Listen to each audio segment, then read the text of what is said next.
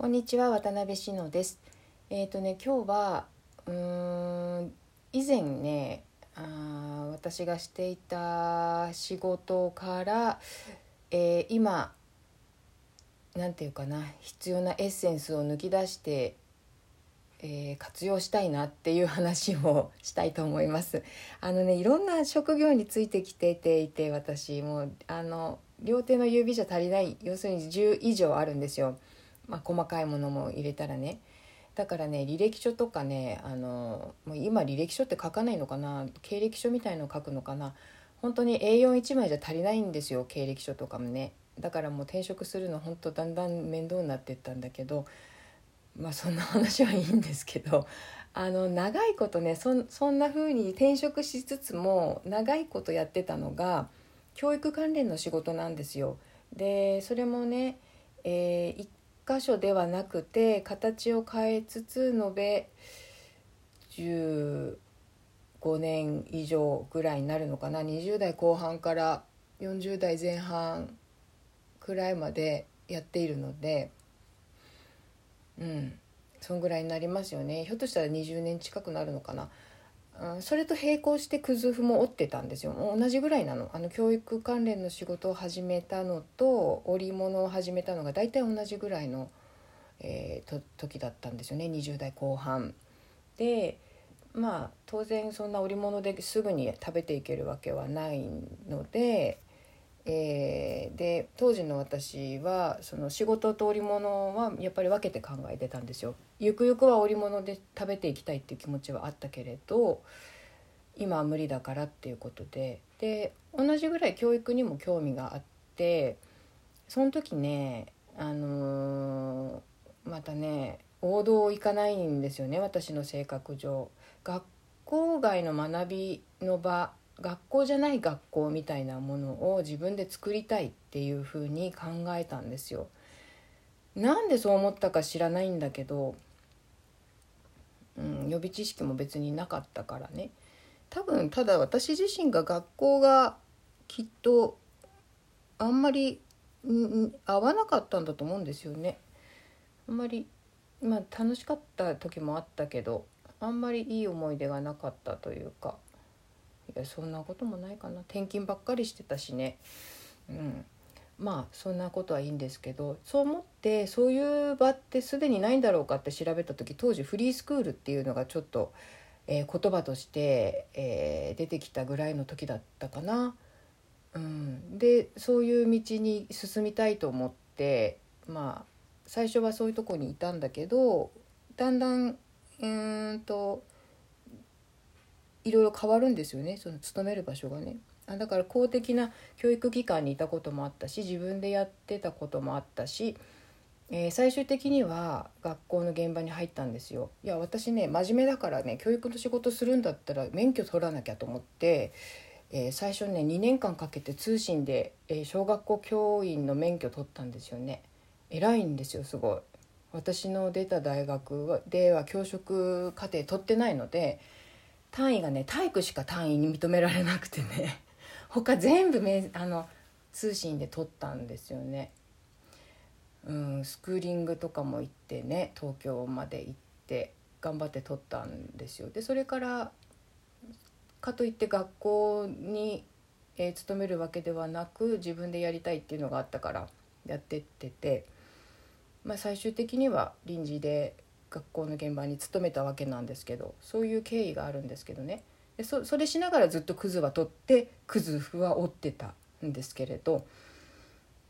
うん。でねあまあ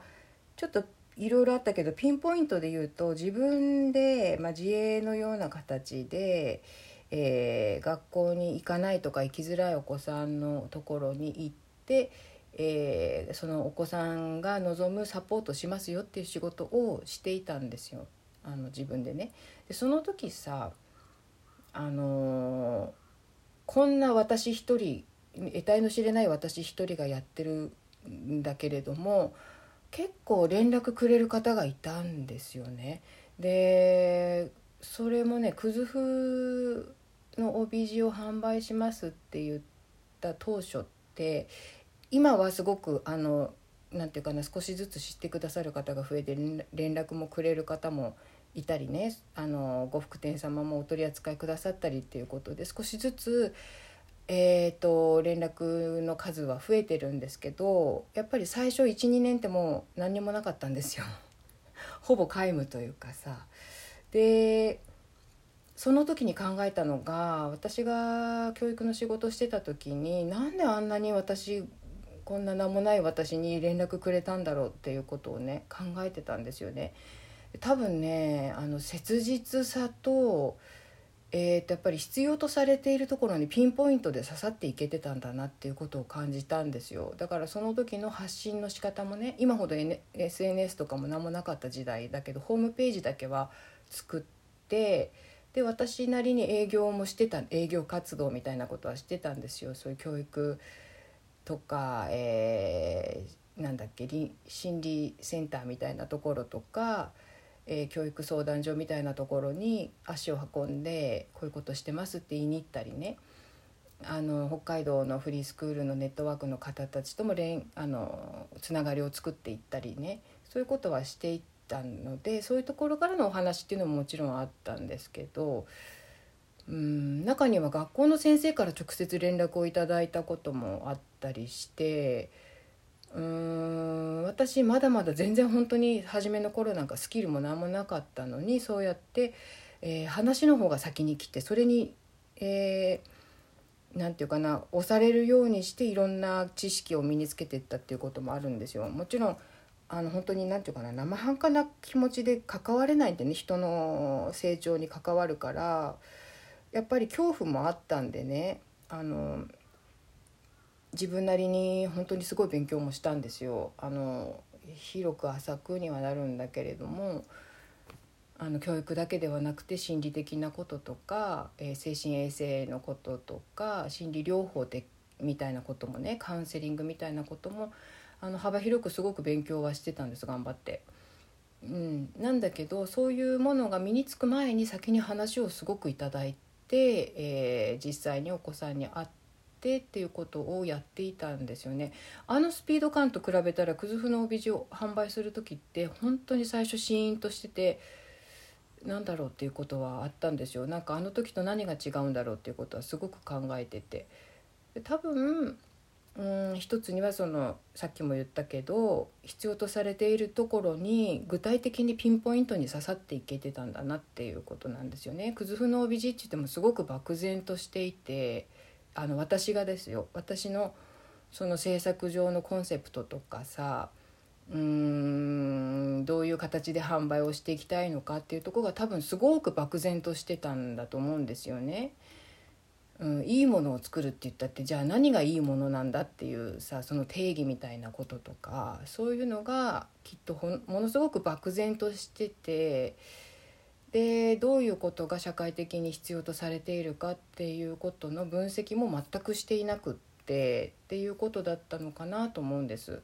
で未だにそこは克服できていないあの時の感覚ほどは克服できていないなという感じを持っています。うん。でそうだな。あのこれが一つなんですよね。ちょっと長くなっちゃったので 今日はこれで一回切ります。もう一つあるんですよ。その後ねあまあ私なりにすごい勉強してすごく、えー、いろんなことに対応できるようになったと思っていたけれどもその後教育のあの公的なね学校の現場に入ったんですよまあ自分でだけだとちょっと食べていけなくなっちゃってね、まあ、そういう壁にぶち当たってえー、ちょっと校長先生のアドバイスとお声がけをいただいて学校の現場に入ってそこで5年半ぐらい働いたんですよね。その時の意識をねあの次回お話ししたいと思います。えー、参考になるだろうかわからないけれどもまあ私自身のまとめでもあるのかなあの最後まで聞いていただきありがとうございました。それではまた失礼いたします。